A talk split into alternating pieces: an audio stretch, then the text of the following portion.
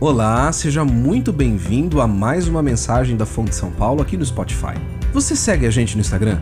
Esse é o meio ideal para que você conheça a nossa comunidade e fique por dentro da programação e de tudo que acontece por aqui.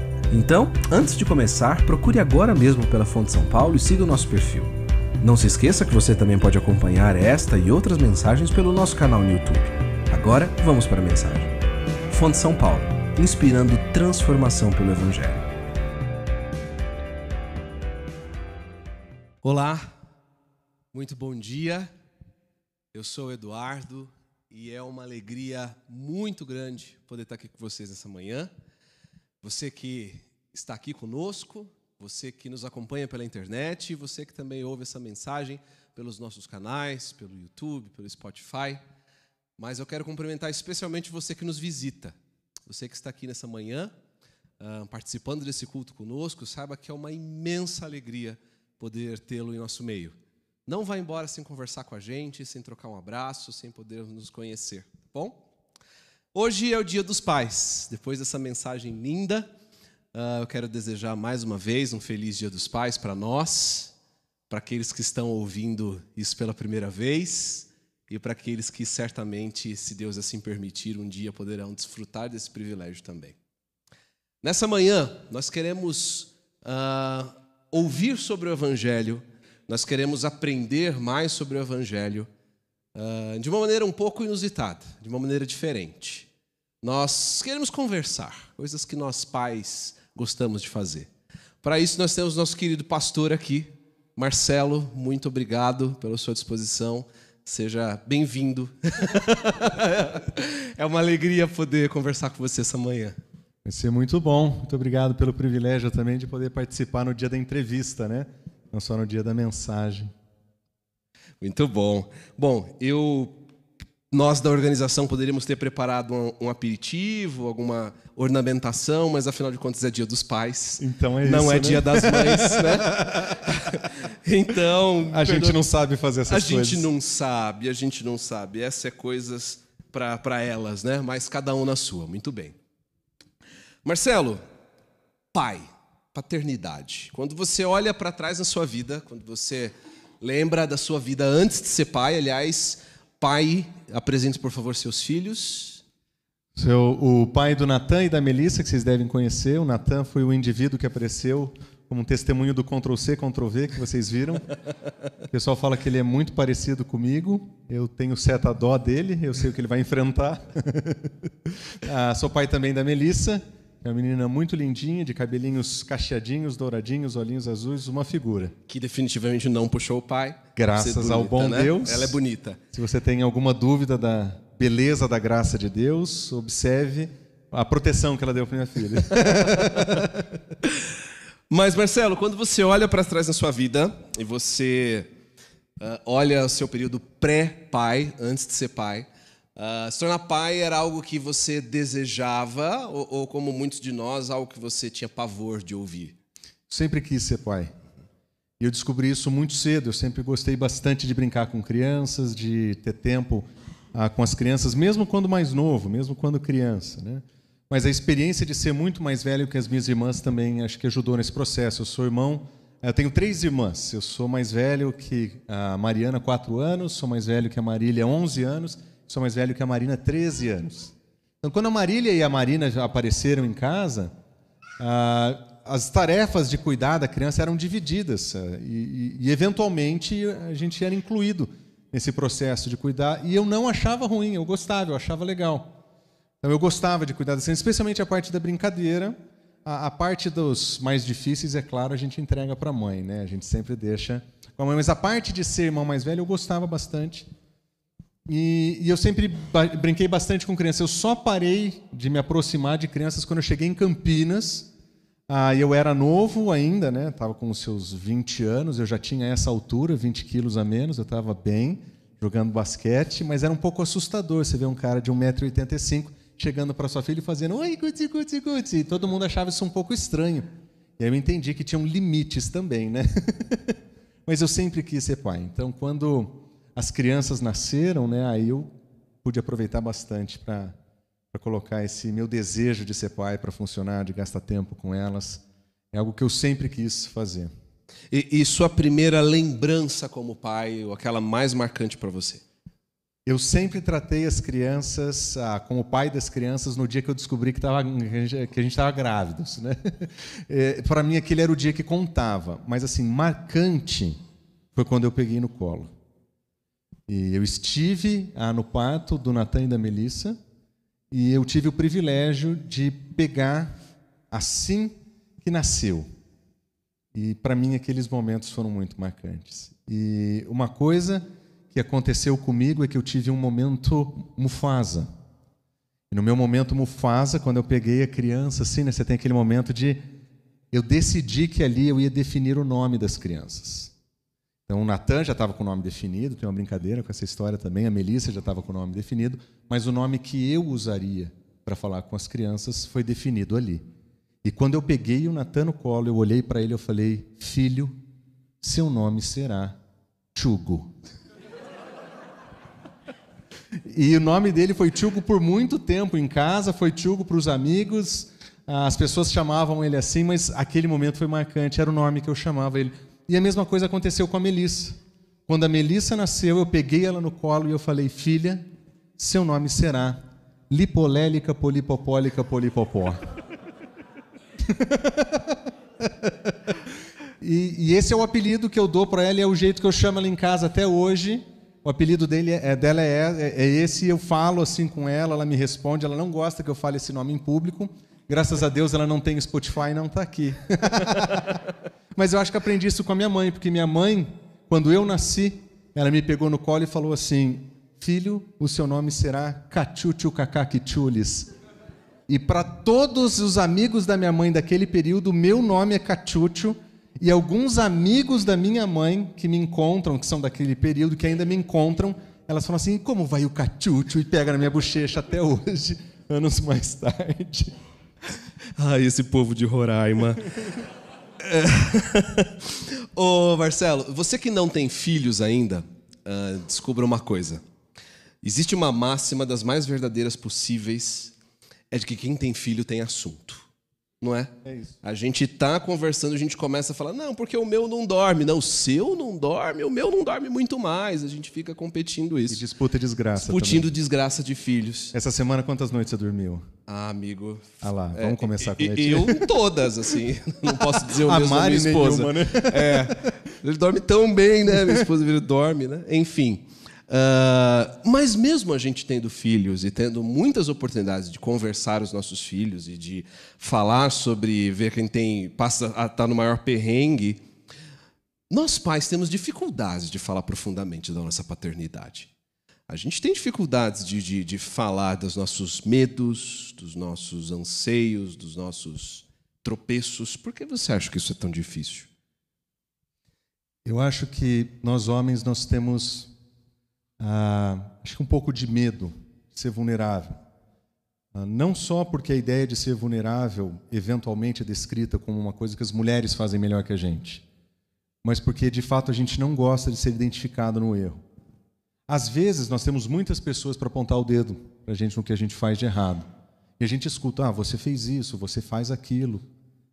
Mas nós mesmos, nós não gostamos de conversar sobre essas coisas porque a gente tem que admitir que a gente fez aquilo errado e que a gente precisa de ajuda. E a gente tem um certo orgulho masculino de se existe um problema eu consigo consertar. Mas a gente também tem um elemento que chama preguiça masculina, que se precisa ser consertado, um dia a gente conserta. Então, às vezes, a gente trata da, da, do, dos nossos problemas de paternidade, de casamento, ah, como a gente trata a, a goteira da, do chuveiro. Em algum momento vai sobrar tempo, em algum momento a gente vai fazer porque a gente tem outras coisas mais importantes. No fundo, a gente está tão atarefado com as questões do trabalho, a gente é tão monotarefa que a gente não consegue realizar duas coisas ao mesmo tempo, que essa é uma área que a gente fica devendo.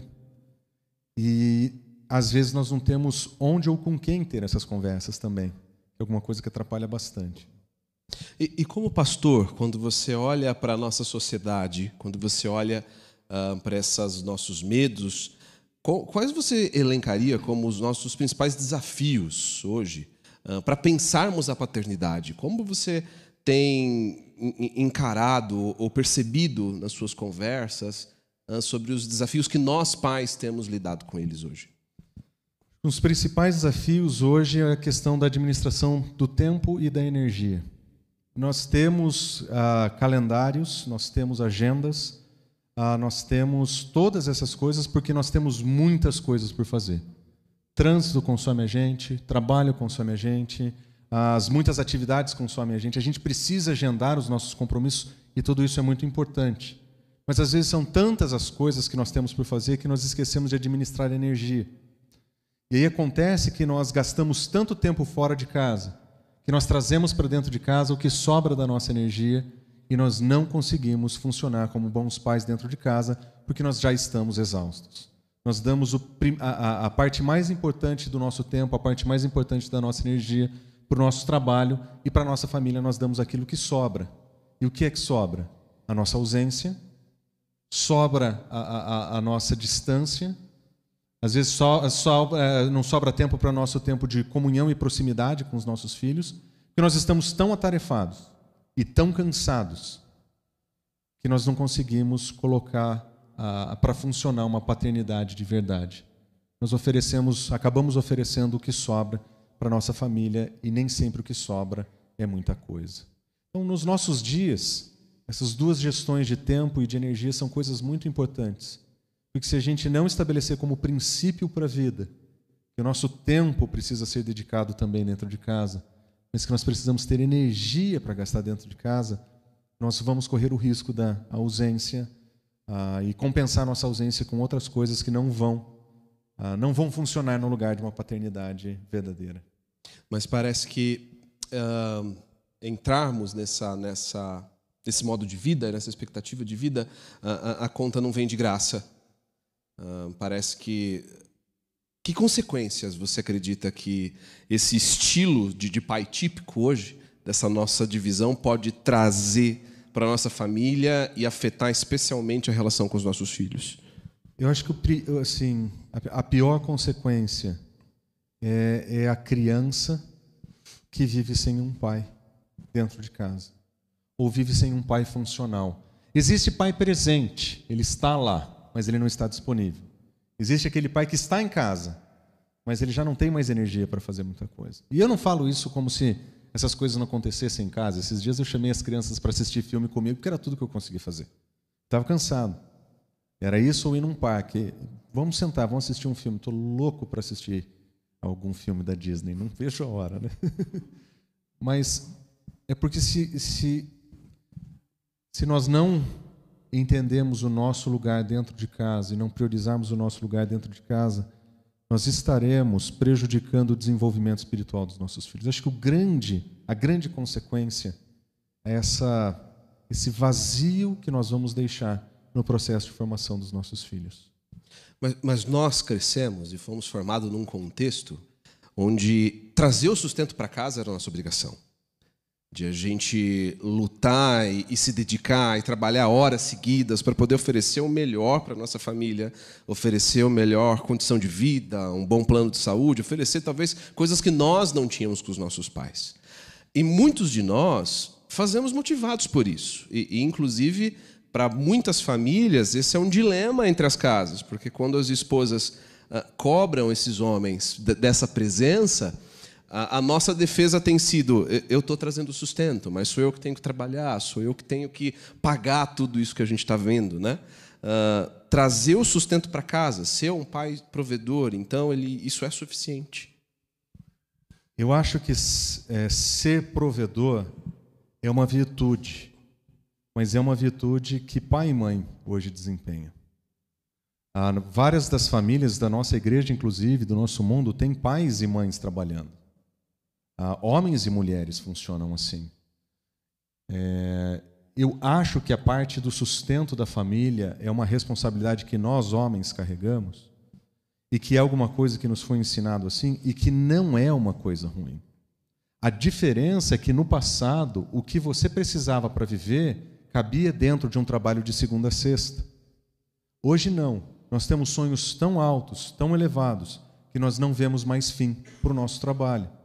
Então, não, o que mudou não foi tanto a, a, a perspectiva de que um homem a, é aquele que vai ser funcionar como um provedor dentro de casa. Eu acho que isso a gente continua fazendo.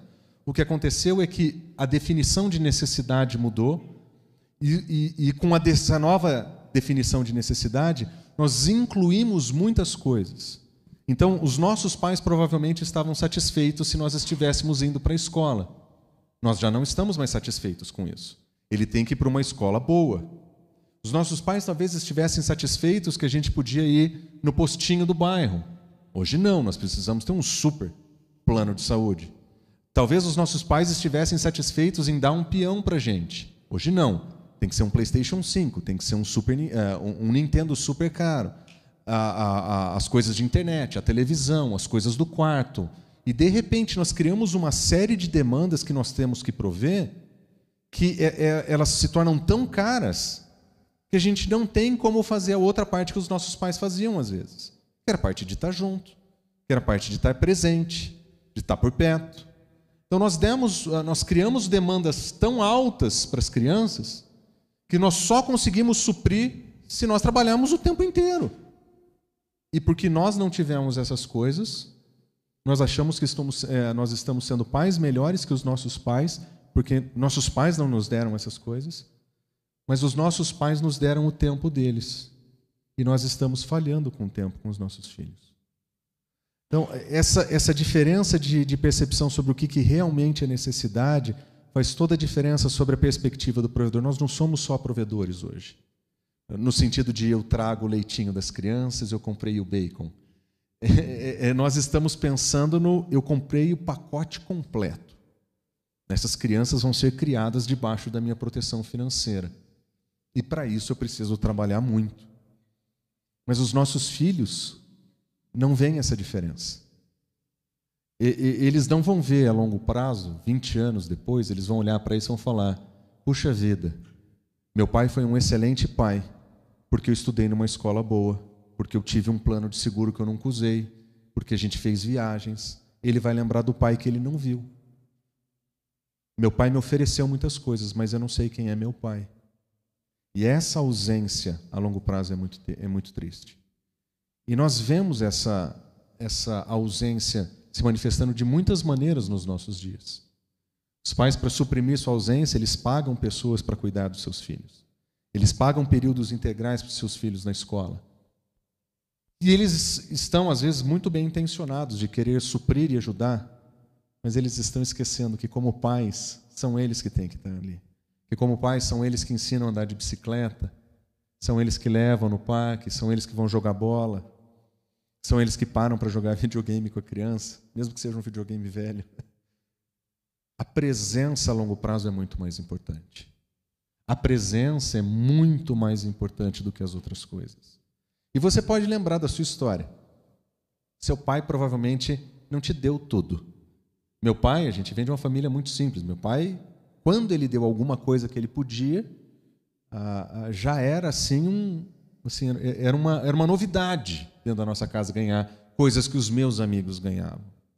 Mas meu pai estava presente, meu pai foi comigo no meu treino de natação, ele foi comigo no meu jogo de basquete, ele foi comigo jogar bola. Meu pai esteve presente comigo.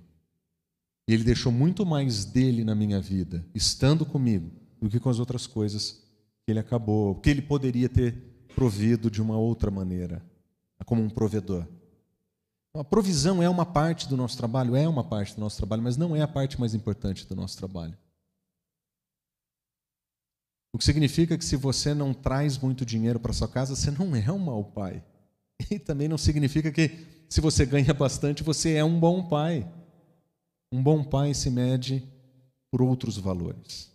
Um bom pai, uma boa paternidade se mede por outros valores. Nós, falando desses valores, nós estamos. O tema da nossa conversa hoje é paternidade cristã, que acho que vai nos ajudar a entender muito bem, porque tudo isso que nós conversamos até agora é tão oposto a essa paternidade que nós encontramos nas Escrituras, que nós encontramos no Evangelho. Marcelo, o que é paternidade cristã? Eu acho que a ideia de ser pai é, é alguma coisa que é de alguma maneira associada à humanidade. A humanidade vem sendo pai há muito tempo. Mas os pais que funcionam de acordo com o Evangelho, eles não funcionam do mesmo modo. Eles não são somente pais. Eles são pais que têm uma característica fundamental de ser semelhante a Cristo Jesus. E a paternidade cristã eu costumo definir da seguinte maneira: é, é, é adoção espiritual de filhos para três propósitos: para ensinar a sabedoria, para treinar para a missão de Cristo e para ensinar a viver para a glória de Deus. Nós, pais, temos uma missão muito mais importante. Nós não somos somente pais de crianças. Nós precisamos adotar esses nossos filhos com o propósito de treiná-los para uma vida marcada pelos valores do reino. E são esses os três propósitos: a sabedoria, a missão e a glória de Deus, que eu acho que são os três objetivos principais da nossa paternidade. Fala para a gente um pouco mais sobre o que seria essa sabedoria. Antes da sabedoria, deixa eu corrigir minha pergunta. Uh, você comentou um pouco sobre adoção. Você usou a palavra adoção. Por que isso? Porque nem todo pai biológico é um bom pai. E nem todo pai é pai biológico. Uma das características que aconteceu comigo instantâneo foi quando eu vi meus filhos ali, eu os adotei emocionalmente como meus filhos. Tem muito filho que o pai leva na escola e que a professora chama de menor abandonado porque esse filho não foi recebido pelo próprio pai dentro de casa. Ele faz parte das relações biológicas, mas ele não faz parte das relações emocionais dessa criança. E quando eu penso em adoção, eu penso na, é, exatamente naquilo que o nosso Senhor fez. Nós não nascemos filhos de Deus. Nós fomos adotados por um Deus amoroso que entregou seu filho para morrer no nosso lugar. E quando nós cremos em Cristo Jesus, morto e ressurreto pelos nossos pecados, nós recebemos o privilégio de sermos chamados filhos. E nesse momento nós somos espiritualmente adotados pelo nosso Pai Celestial. A paternidade cristã tem que ser modelada nisso, nessa adoção espiritual dos nossos filhos. Não só os elementos emocionais de, de, de, de uma dedicação, mas uma adoção que é espiritual. Esse ano eu tive o privilégio de ir no aniversário do Lucas. E eu ouvi o Lucas contar a história dele. E a história dele marcou profundamente a minha vida. Porque ele contou que muito cedo perdeu o pai.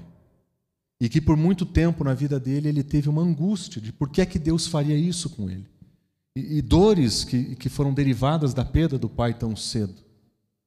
Mas no testemunho dele ele disse o seguinte: Mas o Senhor colocou homens na minha vida que foram como pais para mim.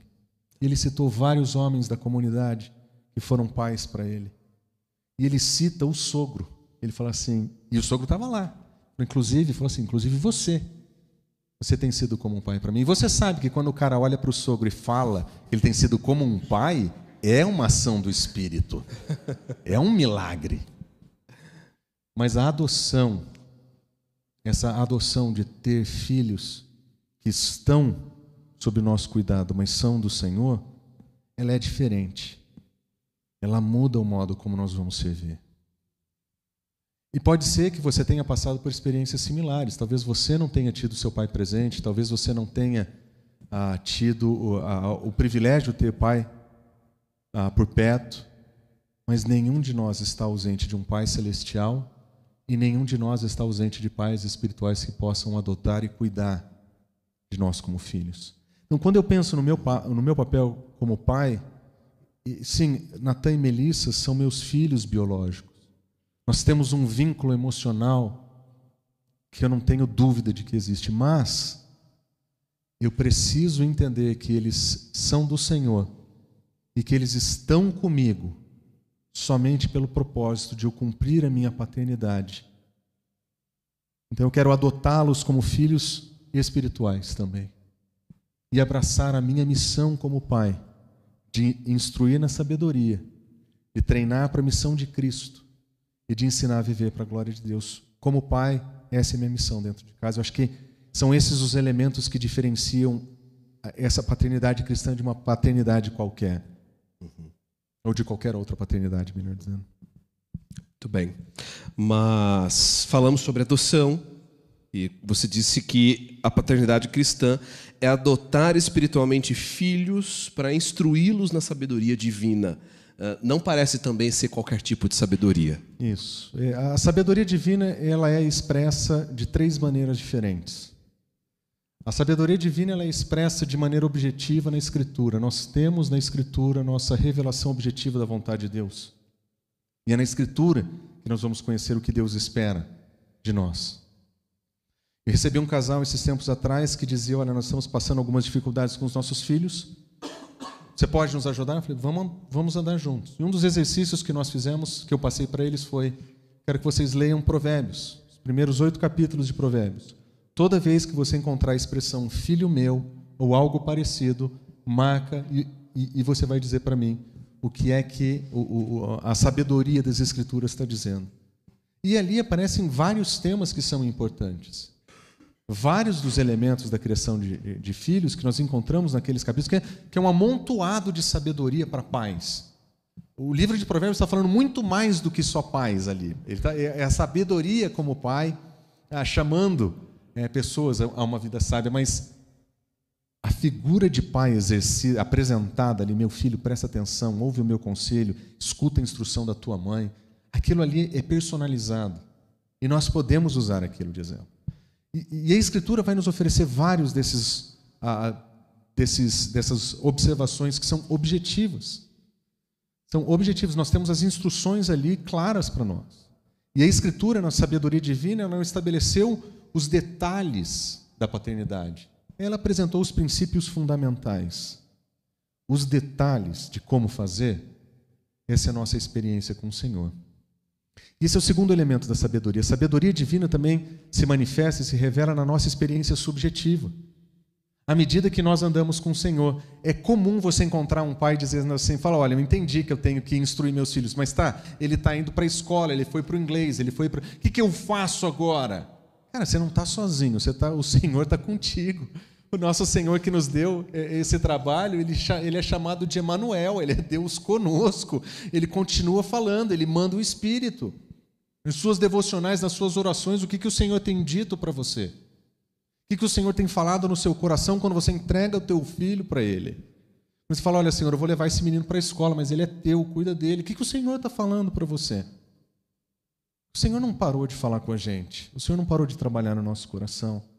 E entre esses princípios definidos pela Escritura, nós vamos precisar andar em sabedoria, baseado na experiência de ora apertar demais, ora a, usar de misericórdia, e, e assim nós vamos aprendendo esse caminho com o Senhor.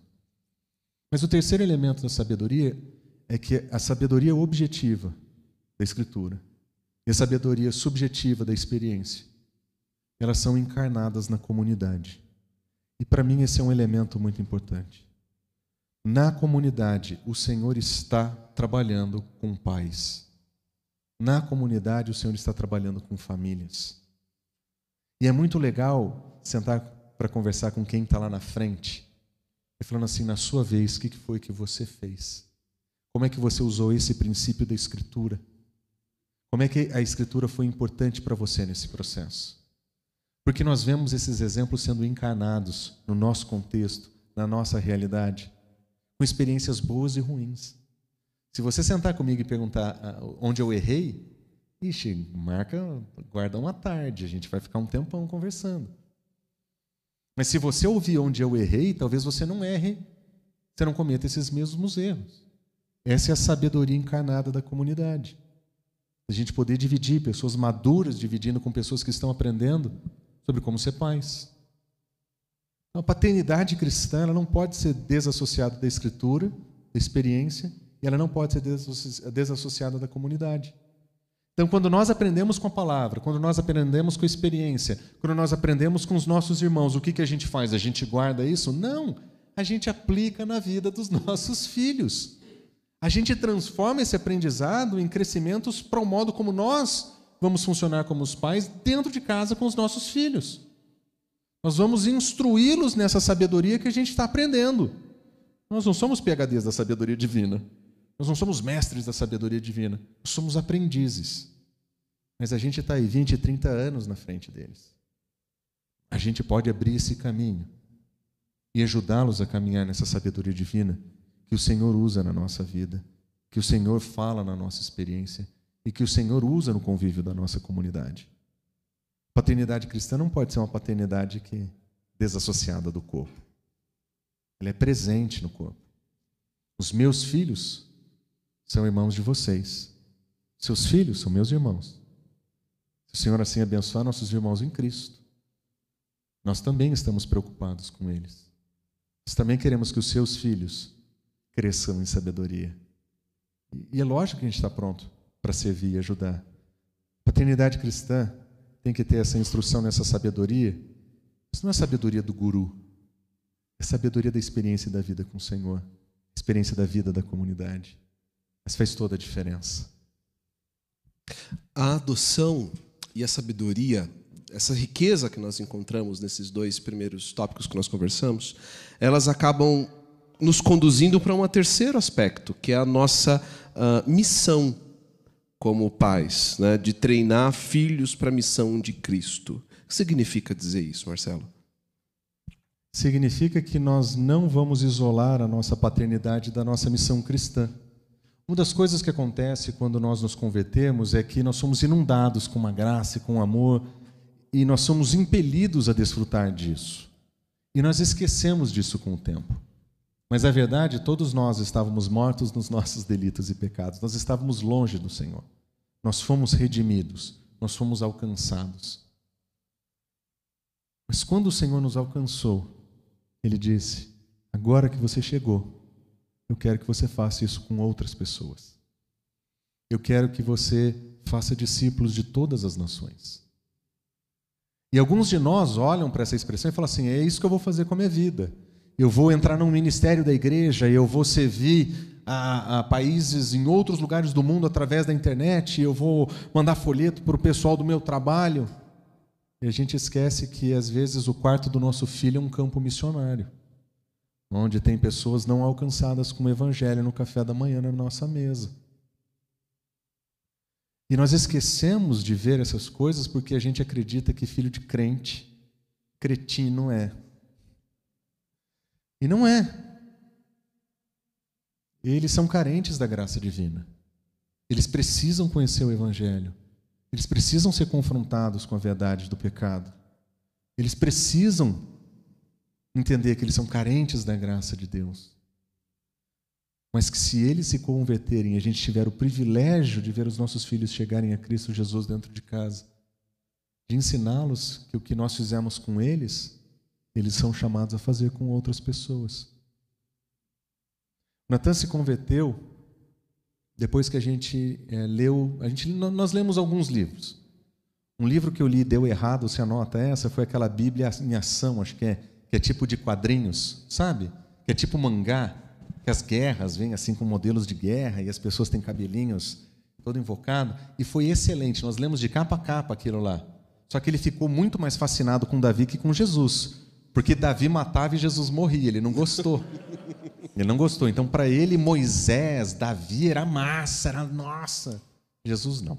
Mas nós lemos uma segunda Bíblia, que é uma Bíblia de histórias que todas as histórias o, o autor terminava apontando com o evangelho. E no final daquele, da, daquela leitura, ele decidiu entregar a vida dele para Cristo Jesus. E foi uma experiência muito marcante. E depois disso, vieram outras coisas acontecendo, mas o que, que a gente fala para ele? Fala, olha, isso que você aprendeu, você precisa levar para outras pessoas. E um dos dias a gente estava conversando em casa, eu falei, filho, o que, que você está cabisbaixo? Ele falou, ah, pai, eu não sei o que está acontecendo. E por quê? Eu falei de Jesus para os meus amigos lá embaixo, mas eles não querem me ouvir. Eu comecei a falar com eles, um ligou o celular, outro saiu, e ele começou a chorar. Ele falou: Pai, eles estão indo para o inferno, pai. Eles são meus amigos. E eu falei: Filho, num mundo marcado pela presença, pelo pecado, a rejeição ao Evangelho é o que você tem que esperar. Milagre é quando alguém escuta. E quando alguém escutar, filho, você sabe que Deus está trabalhando naquele coração. Continua orando. Vamos orar pelos seus amigos. A missão de Cristo tem que passar pela nossa casa. Os nossos filhos têm que ser treinados para essa missão dentro de casa. A Melissa tem muita facilidade de fazer amizade e de convidar pessoas, e ela não tem nenhum problema de ser rejeitada. Diferente do Natan, ela pode ah, falar e alguém não ouvi-la ou não prestar atenção, mas ela tem muito mais dificuldade de começar essa conversa do que o Natan.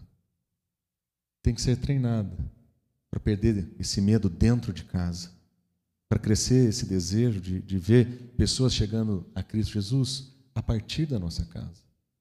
Nós abrimos a nossa casa para que pessoas façam parte da, da nossa vida, a pessoas que não conhecem o Evangelho em especial, para que os nossos filhos tenham essa oportunidade de falar com as crianças e para que a gente tenha a oportunidade de falar com esses pais. E, e, e se a gente tira esse elemento da nossa criação de filho, a gente está perdendo alguma coisa muito importante ali. É a nossa missão como cristãos. Se os nossos filhos foram, é, é foram alcançados pela graça, eles precisam ser discipuladores também. Então, por isso eu, eu falei da treinar para a missão de, ah, de Cristo Jesus dentro de casa. Uh, me lembro de uma expressão que dizia que a família que não é uh, a, família que não envia missionários provavelmente vai receber missionários dentro de sua casa, né?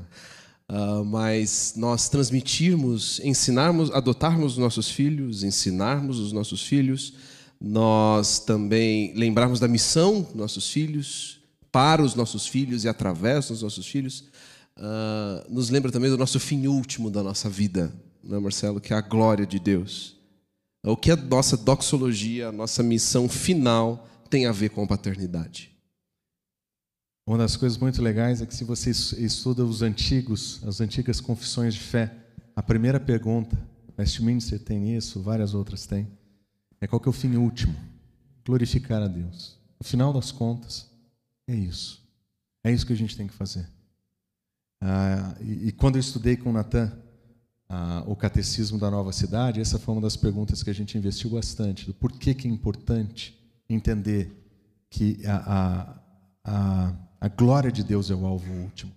Porque é muito fácil, especialmente para crianças, os adolescentes, então nem se fala, os jovens nem se falam, mas ela acabar se perdendo pelos padrões que o mundo oferece. E, e esse mundo está cheio de propostas de vida. Onde está a glória desse mundo? Para onde ele vai apontar a sua adoração? Para onde ele vai apontar o seu coração? E essas coisas criam no coração dos nossos filhos como que âncoras, desesperadas para ver o suprimento dessas glórias em outros lugares. Ensinar dentro de casa, desde cedo, que a, a, a glória do Senhor é acima de todas essas coisas e melhor do que todas essas coisas. Mas, como acontece com todos os outros elementos, a principal forma de instruir os nossos filhos nesse propósito é viver. Se eu digo para o meu filho, filho, você tem que viver para a glória de Deus e vivo para a minha glória, eu não sou só um hipócrita, eu sou alguém empurrando o meu filho para fora da fé. Porque o meu filho vai olhar para mim e vai dizer: igual você, eu não quero. Então, quando nós incluímos a glória de Deus no nosso processo de paternidade, nós, nós somos lembrados que nós não estamos fazendo por aplauso, que nós não estamos fazendo por reconhecimento. Nós estamos fazendo porque nós realmente acreditamos que Deus é a pessoa mais importante da nossa vida. Deus é a nossa primeira adoração. Deus é o nosso primeiro amor. Deus é aquele que nos redimiu e que nos deu tudo o que nós temos. A nossa vida tem que ser para Ele. E o desafio que eu tenho como pai na hora de ensinar isso para os meus filhos em casa é que a glória de Deus, ela não, esse viver para a glória de Deus, ele não acontece somente no ministério. Às vezes nós, filhos de missionário, nós entendemos essas coisas um pouco errado, né? Acreditamos que a glória de Deus é quando a gente vai em algum lugar fazer. Não. A escola pode ser para a glória de Deus. E a gente pode ajudar os nossos filhos a entender isso. Que a faculdade vai ser para a glória de Deus. E que o trabalho vai ser para a glória de Deus. E ensinar os nossos filhos desde cedo. Para eles não perderem de vista a glória de Deus no processo e no crescimento deles. Quando nós olhamos então para esse modelo de paternidade cristã, que nós ouvimos, que nos que coloca diante de nós a nossa adoção a, essas crianças, essas pessoas, uh, nos leva a, ao ensino da sabedoria com a missão de Cristo, com o objetivo e fim último de dar glória para Deus. É inevitável que muitos de nós olhemos para essas coisas que nós ouvimos e procuremos uh, como nós olhamos para isso e dizemos, ok, mas a, apesar de olharmos para nossas vidas, nós ainda vemos diversas disparidades, nós vemos talvez distâncias que cada um de nós precisamos mudar, melhorar e trabalhar para alcançar esse objetivo. Marcelo, mas quando nós olhamos para o Evangelho de Cristo Jesus, o Evangelho que nós recebemos do nosso Deus, qual esperança que ele traz para nós como pais? Diante dessa responsabilidade, desse peso e desse desafio? Eu acho que a, a, mensagem mais importante do Evangelho é Romanos capítulo 5, versículo 8, dizendo que Deus prova o seu próprio amor por nós, tendo Cristo morrido em nosso lugar quando nós éramos ainda pecadores. pecadores. Deus nos amou no nosso pior estágio. Literalmente, Ele nos redimiu no nosso pior momento ele nos encontrou trapo de imundície. E ele nos amou assim. Esse Deus que nos dá essa missão para nós, ele continua nos amando. E esse Deus que ama, ele diz, 1 João, capítulo 1, versículo 9, se nós confessarmos os nossos pecados, ele é fiel e justo para perdoar os nossos pecados e nos purificar de toda injustiça. Quando nós erramos diante de Deus, e nós fazemos isso com frequência, a graça sempre pode nos restaurar, sempre pode transformar o nosso coração. A graça de Deus não é distante, a, a, a, os princípios de Deus eles não são pesados. os princípios de Deus eles são dados para nós como manifestação da graça dele. E quando nós erramos, e nós erramos o tempo todo, o Senhor nos restaura com amor. A graça de Deus foi suficiente para nos redimir quando nós éramos pecadores. Agora que nós somos filhos adotados, a graça de Deus vai nos corrigir, vai nos instruir. A graça de Deus vai nos alertar, vai nos dirigir. A graça de Deus vai pode restaurar e transformar. A principal esperança que nós temos no evangelho é a esperança do evangelho de um Deus que é apresentado como Deus conosco, aquele que no final, quando ele entrega a sua missão, ele fala: "Façam discípulos de todas as nações", ele diz, ele não diz: "Vão e eu vou ficar aqui sentado esperando", ele fala: "Eu estarei com vocês até o fim dos tempos". Quando ele fala do envio do seu espírito, ele diz: "Ele estará com vocês, ele estará em vocês". Nós não estamos sozinhos. Nós não fomos abandonados. O Senhor está presente. O Espírito de Deus está presente. A palavra do Senhor está nas nossas mãos. E nós temos acesso a uma graça que perdoa, que restaura e que transforma pais. Nós, pais, podemos ser pais melhores com a graça de Deus. E a principal esperança que nós temos é a esperança do Evangelho. Porque todos os outros métodos vão gerar culpa. Todos os outros modelos vão gerar culpa no seu coração. É a graça de Deus que perdoa e transforma. É a graça de Deus que nos liberta da culpa. Porque tudo o que temos que fazer como, como pais, o Senhor já nos capacitou a fazer. Nós já temos acesso a uma graça disponível. Nós já temos acesso à sabedoria disponível. É uma questão agora de, Senhor, por onde eu começo? por onde eu começo? Uma das experiências mais marcantes para mim, pessoalmente, Marcelo, envolvendo a paternidade, envolve, envolveu a oração. Uh, este mans, pequeno mancebo que vos fala nem sempre foi assim. Uh, participei por uma fase muito difícil da minha vida, onde eu bloqueei, inclusive, canais de conversa com meu pai. Meu pai sempre um homem muito piedoso, um homem fiel a Deus, um homem dedicado ao seu ministério. Uh, eu segui caminhos diferentes e, e, e, deixei, inclusive, de ouvir meu pai nesse sentido. E eu me lembro que anos depois, quando finalmente tomei juízo E pude ter uma conversa clara e aberta com meu, com meu pai sobre isso. Algo que me marcou muito foi que ele dizia que todas as vezes, quando ele me via saindo pela porta, sem saber para onde eu ia, com quem eu ia ou que horas eu iria voltar, ele me disse que em todos esses momentos, ele sempre orou pela minha vida.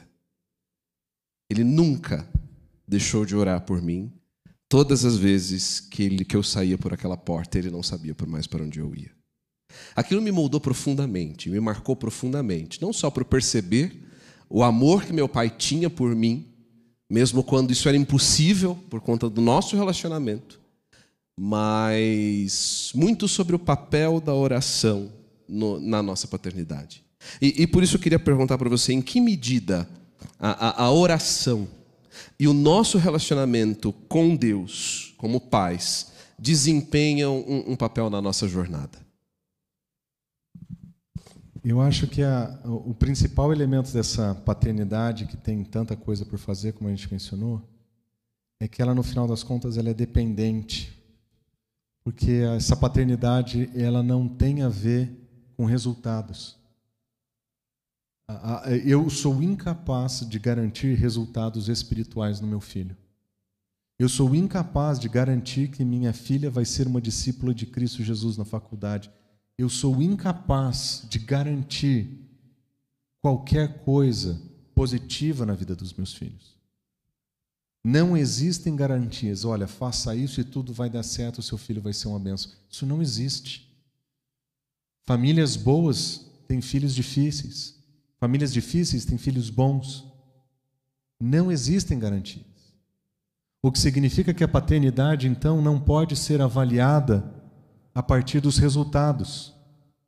Essa paternidade ela tem que ser avaliada a partir dos princípios, dos valores. E por ser norteada em fundamentos apresentados nas Escrituras, nós sabemos que nós não podemos fazer espiritualmente nada para transformar os nossos filhos. Mas nós podemos orar para o Senhor que pode transformar espiritualmente os nossos filhos. A oração é a ferramenta mais importante da oração, ah, da, da, da vida da paternidade.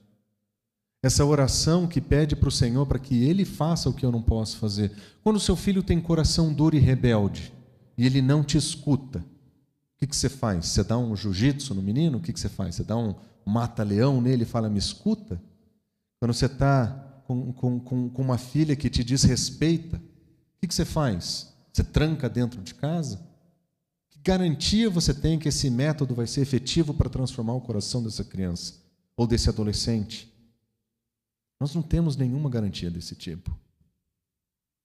Mas nós conhecemos um Deus, um Deus que conhece o coração, um Deus que diz: O coração do rei está na minha mão e eu moldo como eu quero. Se o coração dos meus filhos estão nas mãos do Senhor, a minha oração tem que ser: Senhor, toca no coração do meu filho onde eu não posso alcançar. Para que no dia de rebeldia do meu filho, ele possa acordar ele possa entender o buraco onde ele está se enfiando. Lembro de ouvir uma vez um, um testemunho de um pai. Ah, o, é, o pai, pessoa muito séria, crente, levava uma vida orientada pela Escritura, mas que a filha estava dando muito trabalho e começou a tomar decisões muito ruins na sua vida. E as decisões que ela começou a tomar não eram só aparentes para a família, aquela, já aquele momento assim que a pessoa está quase saindo de casa, está quase chutando balde.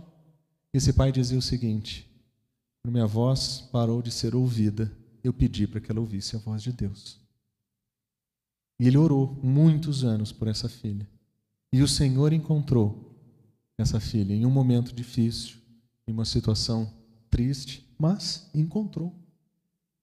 E ali houve redenção, ali houve restauração, ali houve poder.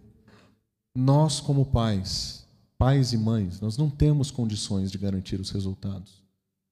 O Senhor confiou em nossas mãos crianças, filhos, que nós vamos entregar para o Senhor e que nós vamos servir ao Senhor, cuidando dessas crianças com os princípios dele, mas sabendo que se alguém vai transformá-lo, que se alguém vai transformar a vida dessas crianças? É o próprio Deus, é o próprio Espírito. É somente Ele que pode fazer isso. Então a oração é fundamental, Eduardo. A oração é fundamental para a paternidade cristã. Marcelo, caminhando já para o nosso encerramento, uh, quais seriam os sinais de alerta que você destacaria?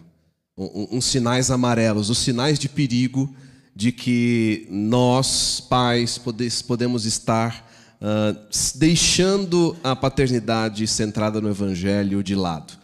Quais seriam aquilo que você destacaria como algo para que nós estivéssemos atentos e, e, e ligados quanto a isso?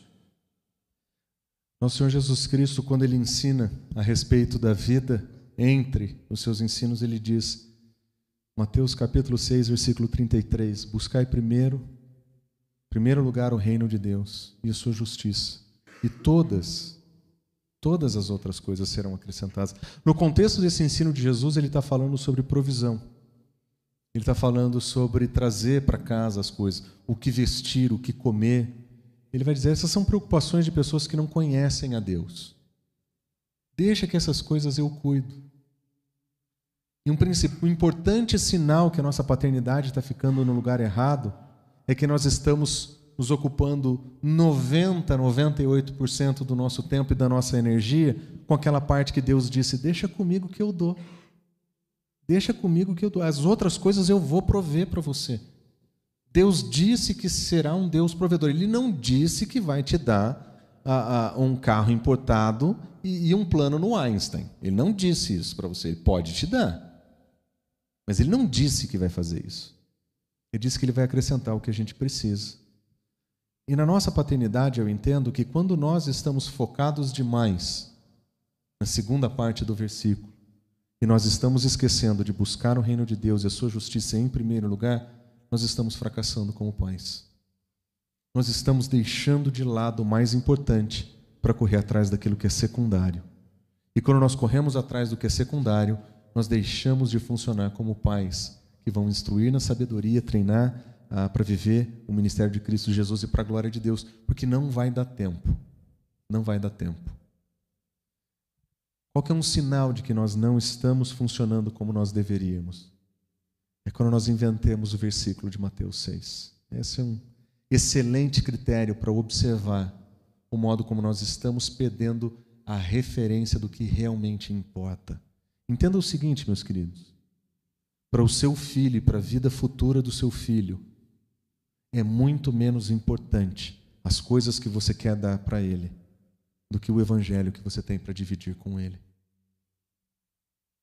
É muito menos importante os lugares que você quer levar o seu filho do que o tempo que você vai gastar com o seu filho para treiná-lo a ser mais parecido com Cristo Jesus. Porque talvez você esteja preocupado com o futuro profissional do seu filho. Mas se você estiver procurado com o futuro do seu filho e não com a eternidade dele, você inverteu de lugar as suas prioridades.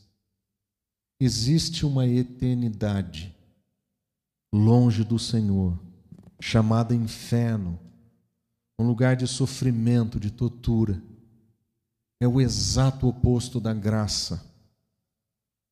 Se nós não estamos preocupados com isso, nós estamos investindo no lugar errado. Nós precisamos lembrar, mais importante que o futuro profissional dos nossos filhos, é a eternidade deles.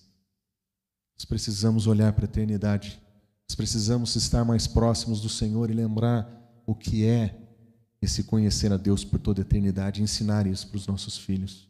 Quando as nossas prioridades começam a ser perdidas, Eduardo, acho que quando nós perdemos de vista as coisas que realmente importam, acho que é ali que nós temos sinais e que nós temos ajustes por fazer.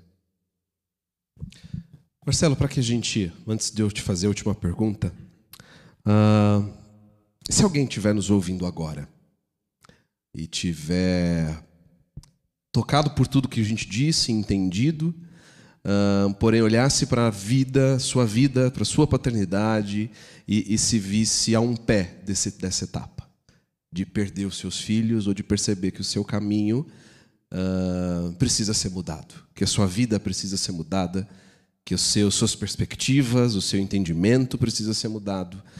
Uh, que mensagem você deixaria para esse pai?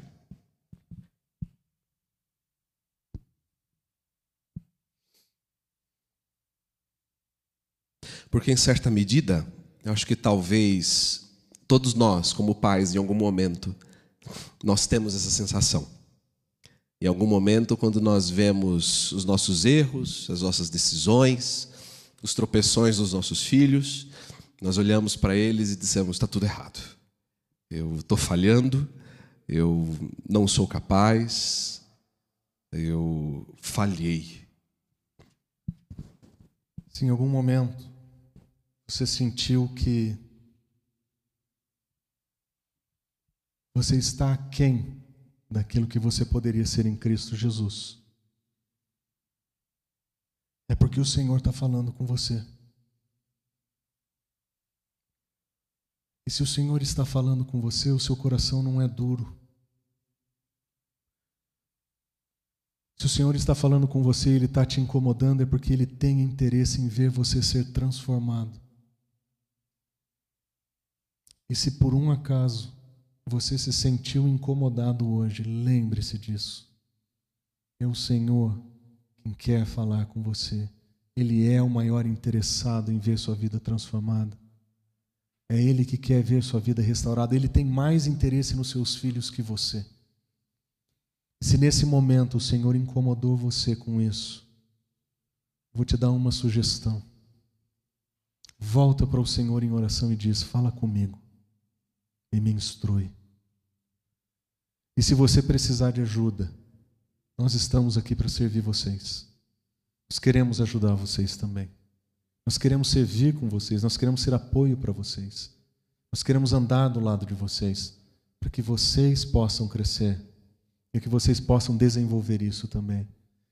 É aquilo que você falou, Eduardo, às vezes a gente tem dificuldade como homem de pedir ajuda, mas se o Senhor começou esse processo, não deixe a vergonha ou o orgulho interromper. Entrega o teu caminho ao Senhor. Confia nele. O resto ele faz. Entrega a tua vida. Fala, Senhor, aqui está a minha vida. É tua. Aqui estão os meus filhos. São teus. Pega. Mas me ajuda. Eu preciso de orientação, às vezes eu preciso de amigos, às vezes eu preciso de conselho pastoral. Às vezes eu preciso de ajuda. Mas se isso aconteceu com você, é porque o Senhor está te chamando para uma tarefa mais digna, nobre. E Ele quer usar você na vida dos seus filhos. Isso é um milagre. Quando o Senhor rompe as barreiras do orgulho e do pecado no nosso coração e nos encontra. Isso nos encontra lá no nosso íntimo. Amém. Marcelo, obrigado. Obrigado pelo tempo, por mais uma vez nos abençoar, por ser usado por Deus como instrumento na minha vida, na vida da nossa igreja. Nós louvamos a Deus pela sua vida, louvamos a Deus pelas suas orações. Uh, quero pedir para que você deixe uma mensagem final e, orar, e ore por nós, para que nós encerremos esse nosso tempo. Eu amo ser pai. Esses dias um pai jovem chegou para mim e falou assim: Eu preciso de orientações sobre como ser pai. Eu amo ser pai, mas eu sou um péssimo pai, sozinho. Sem a graça de Deus, eu sou um péssimo pai. Sem a graça de Deus, nós somos péssimas pessoas. O que eu queria dizer para você então é: com a graça de Deus, nós podemos ser pais excelentes para o reino. Na dependência de Deus, nós podemos crescer como pais. Independente do estigma que existe nessa sociedade sobre quem nós somos, nós não nos importamos ser homens, pais, maduros, que buscam o bem espiritual dos nossos filhos. Nós queremos treiná-los na sabedoria, ensiná-los na sabedoria, treiná-los na sua missão, mas para aprender a viver para a glória de Deus. É isso que a gente quer. O meu desafio para você é que se você ainda não começou, tem tempo. Tem tempo. E se você ainda não virou pai, mas algum dia pretende fazer isso, guarde essa sua missão no coração. Porque quanto antes você começar, melhor. Se você não tem filho, você está no melhor lugar do mundo. Se seus filhos já estão mais velhos, não tem problema. Você pode começar com seus netos. não tem problema. A graça sempre restaura e transforma. E eu deixo esse convite para vocês. Vale a pena andar na dependência da graça do Senhor. Vamos orar? Senhor Deus, muito obrigado pelo tempo que o Senhor nos deu hoje. Hoje nós ouvimos a tua palavra de uma maneira diferente, mas nós ouvimos a tua voz. Nós ouvimos exemplos diferentes, mas nós também pudemos aprender aquilo que o Senhor nos ensina na sua palavra e aquilo que o Senhor nos ensina, Senhor, através das nossas experiências contigo e daquilo que o Senhor nos ensina com os nossos irmãos. Hoje, Senhor, eu oro para que a nossa comunidade seja uma comunidade de homens que amam o Senhor acima de todas as coisas, pais que te amam acima de todas as coisas, pais que entenderam sua missão espiritual de adotar filhos para a tua glória, Senhor, de ensinar filhos a sabedoria, a tua sabedoria, não a sabedoria desse mundo, ensinar a tua missão, não os propósitos desse mundo. E nos ajuda, Senhor, a vivermos de acordo com esse padrão, esse, esse modelo que o Senhor nos ensina. Nos ajuda a sermos fiéis na nossa tarefa, nos dá força, nos dá coragem. Nós queremos, Senhor, servir o Senhor. Nós oramos em nome de Jesus. Amém.